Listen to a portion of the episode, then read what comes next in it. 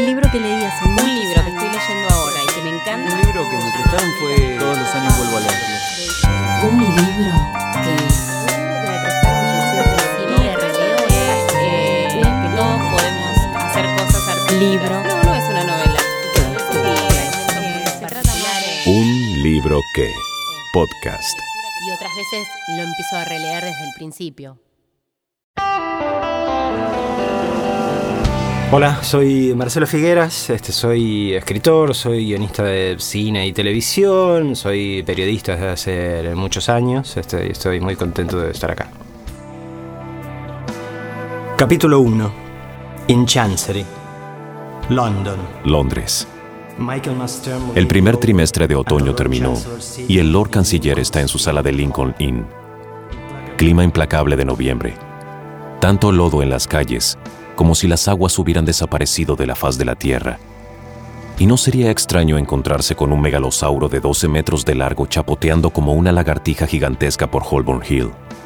El humo baja desde las chimeneas, causando una suave llovizna negra con escamas de hollín grandes como verdaderos copos de nieve que están de luto, uno imagina, por la muerte del sol. Perros, indistinguibles del lodo. Caballos, apenas mejor, salpicados hasta las anteojeras. Transeúntes empujan mutuamente sus paraguas en un contagio general de mal humor y pierden el paso en las esquinas, donde decenas de miles de otros transeúntes patinan y resbalan desde que empezó el día si es que este día alguna vez empezó, sumando costra sobre costra de lodo, que en esos puntos se pega tenazmente al pavimento y se acumula con interés compuesto. Traducción. Ivana Chimento Martino. Lo que acabo de leer es el primer capítulo de una novela de Charles Dickens que se llama Bleak House, eh, un título que, suele ser traducido en español como Casa Desolada. Eh, no es una de las novelas más conocidas de, Dickens, obviamente tiene clásicos más conocidos como David Copperfield, Oliver Twist, este, todas esas. Eh, pero es mi favorita en particular, este, y es la favorita de, mucha gente. me, sorprendió cuando Harold Bloom, por ejemplo, este, en, el libro El Canon Occidental, eh, la, metió ahí, digamos, era la única novela de Dickens que eligió para, estar eh, en el canon. Es una novela que yo leí de grande, este, a diferencia de los otros clásicos que mencionaba, y que me, y que me enamoró, y que me enamoró de Dickens. eh, Nada, perdidamente este, desde entonces y para siempre, eh, porque por un lado tiene todas estas características que uno suele eh, eh, meterle a la literatura de Dickens, esta cosa de un gran sentido del humor, este, un- un- un- una sensibilidad muy grande a la injusticia social, esta cosa de historias de familias, ¿no? En general todas las, las novelas de Dickens son historias de familias que se rearman, ¿no? O sea, que tiene que ver con, familias este, que están rotas por X este, cuestiones y familias que se rearman y familias que no son necesariamente familias sanguíneas, ¿no? Sino son familias muchas veces selectivas, ¿no? Como uno eh, indefectiblemente eh, va creándose este, una, familia este, respondiendo a, las necesidades de, su corazón y a los deseos de su corazón. Por ejemplo, esto de- de- del- del primer este párrafo que leía, este, un párrafo lleno de, este, de frases sin verbos, este, que incluso empieza este, con una palabra sola, London, Londres. Y que a mí me, me fascinó desde la primera vez que lo leí, porque sobre todo en este capítulo, en este capítulo inicial, es como, como si Dickens a mediados del siglo XIX estuviese anticipándose a la técnica cinematográfica este, y narrativa que solo ahora estamos en condiciones de, hacer con los avances de la tecnología digital.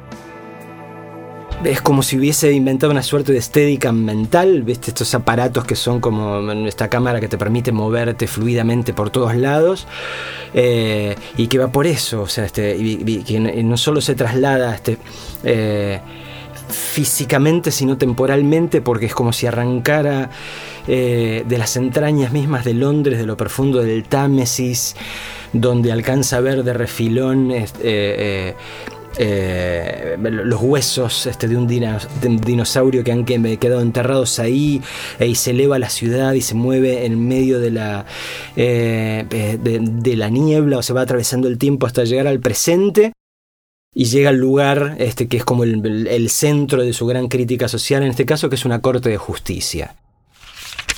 Entre las muchas cosas que, es Bleak House es una enorme este, crítica eh, al sistema de justicia este, inglés este, de ese momento, al que eh, fustiga y castiga locamente por, por su burocracia insoportable eh, y por su incapacidad de, cumplir con su objetivo fundamental, que sería el de hacer justicia. ¿no? O sea, cualquier persona que entra en la corte de Chancery, este, que es este, la, corte en la que se dirime un juicio que es central en, vez de, en, la trama, sabe que lo más probable es que, que, pierda años de su vida, que pierda todo el dinero este, que, tiene y que ha podido conseguir pagándole a los abogados para que sigan los trámites y que no llegue nunca a nada. El hecho de que está contado en dos registros totalmente distintos. Está este registro de narrador omnisciente este, que está presente en el primer párrafo que te lleva este, casi mágicamente a poder verlo todo y alternándose con capítulos en primera persona. Eh, de Esther Sumnerson, que, es eh, una de las protagonistas de la historia, eh, que es la única narradora mujer este, en, toda la literatura de Dickens.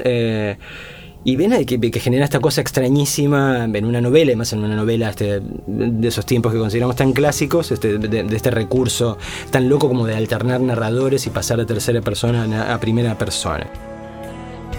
Entre otras este, gracias este, que hacen de, Bleak House este, una suerte de novela total, eh, también hay una especie de investigación policial en el medio. Este, está el, inspector Bucket, que es que casi prácticamente el primer detective este, eh, actuante en una novela, este, eh, en este caso inglesa. Eh, entonces también es una investigación policial. Por todas estas razones a mí este, siempre me fascinó este, esta novela este, y con el tiempo fui dándome cuenta que, de alguna forma se convertía para mí en una especie de tótem, en algo a, a, seguir en la medida de lo posible, porque sintetizaba un poco estas cuestiones que para mí son, son tan importantes, son tan fundamentales. Es decir, por un lado es una novela de género o géneros, este, una novela, o sea, que muchos críticos este, denostarían este, diciendo que es populista, de un adjetivo este, tan, tan denostado este, en los últimos tiempos, porque es entretenidísima, este, este, te cagas de risa, está llena de intriga, está llena de melodrama, está llena de suspense, es decir, todas estas cosas que, estos recursos que Dickens siempre manejaba también, este, y al mismo tiempo es este, el arte de, Dickens este, en su expresión más refinada, ¿no? Entonces, eh, esta mezcla de alguien que escribe muy claramente para, para el goce y el deslumbramiento este, de su lector y al mismo tiempo no es condescendiente nunca, es decir, nunca baja en él pensando que su lector es menos listo que él, eh, sino desafiándolo este, a, aceptar e involucrarse en, un relato este, que rompe este, las reglas convencionales de los relatos a los que la gente está habituada y, prueba cosas nuevas de un modo deslumbrante. Eh, mi, relación con el inglés este, es, muy larga. Eh, eh, yo soy de la época en la, que la televisión era en blanco y negro y todo estaba doblado. mi madre, este, que sabía inglés, me forzó este, en, la escuela este, en primaria eh, a ir a aprender. Yo odiaba porque iba este, a eh, doble escolaridad y encima era todo el día dentro de la escuela y después tenía que ir a aprender inglés. Hice, en general era súper buen alumno, pero hice todo lo posible por boicotear inglés este, y que mi madre este, se rindiera y me sacase de ahí.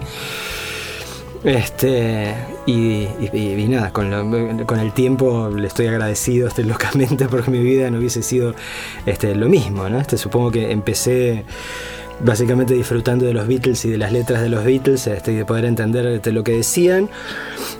Eh, terminé yendo a buscar libros que no encontraba fácilmente en español, como por ejemplo este, el, ciclo de, la, muerte de Arturo de Sir Thomas Mallory, este, que era muy difícil encontrar este, una, traducción en español y digamos son libros, estos viejos de Penguin que, conservo porque me, son unos libros este, impresionantes y por otro lado me dan ternura porque están llenos de, de mi letrita este, eh, con lápiz muy finito eh, traduciendo cada palabra porque leer era un ripio, era un trabajo. Eh, y después me terminé eh, acostumbrando. eh, encontrando el placer de, leer en idioma original, sobre todo porque en general las traducciones en español tienden a ser bueno, muy ripiosas, muy ampulosas, este, digamos, nuestro idioma es un idioma más alambicado, más eh, más formal en, muchos sentidos y cuando uno este, traduce, en general siempre dicen los, traduct- los traductores te dicen, si es una novela de 300 páginas en inglés te va a dar mínimo de 400 en español porque todo en español es más largo, nuestras palabras son más largas, nuestras estructuras son más complejas. Eh, y en general los buenos saben en autores en inglés, o sea, tienen una música y un ritmo este, cuando escriben que es muy difícil conservar una traducción. Entonces, claro, se me convirtió nada, casi en un defecto profesional eh, esto de, en, la medida de lo posible, ir a leer siempre este, al, idioma original y evitar las traducciones, y sobre todo de evitar las traducciones del español español, este, que están llenas de tantas palabras que para nosotros no son muy comunes y que te meten una distancia este, con, con el relato este, que, que verdaderamente es dañina.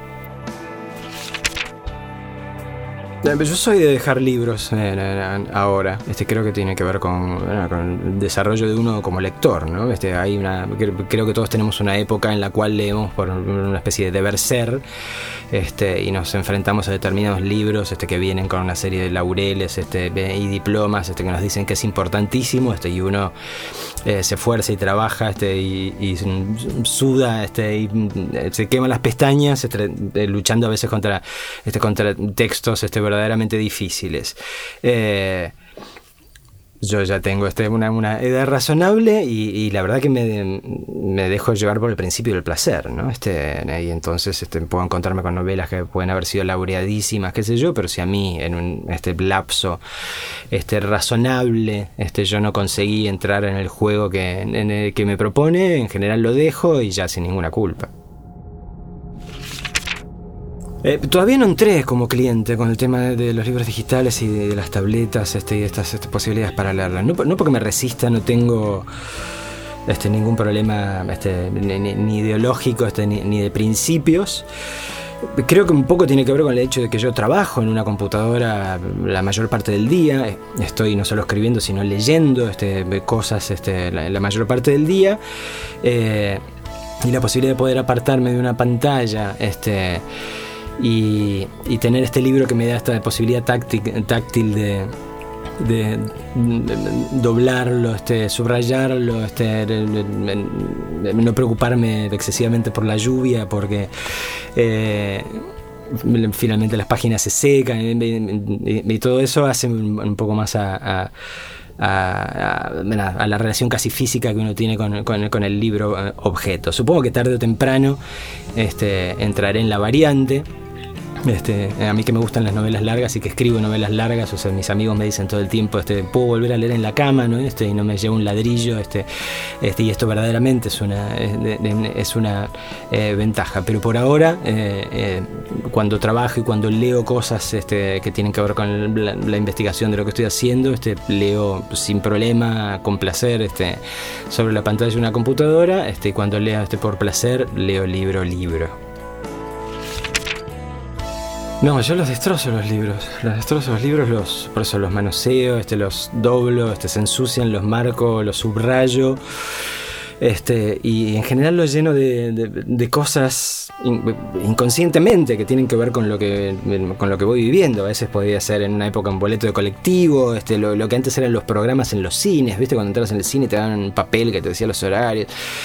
Eh, y cantidad de cosas y los dejo así, ¿no? Este, y siempre me- me producen este, esta sensación de cosa tan vivida, ¿no? Este, me, acuerdo haber encontrado, por ejemplo, en, en una edición de las cinco principales tragedias de Shakespeare, en inglés obviamente, este, haber encontrado un ticket de las Twin Towers, este, de las Torres Gemelas de Nueva York, donde había ido, cuando obviamente todavía estaban de pie, este, con, con mis hijas, este, y encontrarme así este ticket, esta entrada este, de un lugar que ya no existía, este, me produjo una sensación muy extraña. Pero, pero sí, digamos, para mí los libros son compañeros este, vivos, son como amigos, este, y, así como me dejan marcas que quizás sean más difíciles de, de evidenciar porque están adentro mío, yo les dejo este, marcas a, ellos que son un poco la condición de nuestra relación. En este episodio escuchaste la música de Atlanticus. Podés seguirlos en facebook.com barra atlanticus.banda y en su canal de YouTube Atlanticus Banda. Nos despedimos con Casimiro, de su último material de estudio, Atlanticus.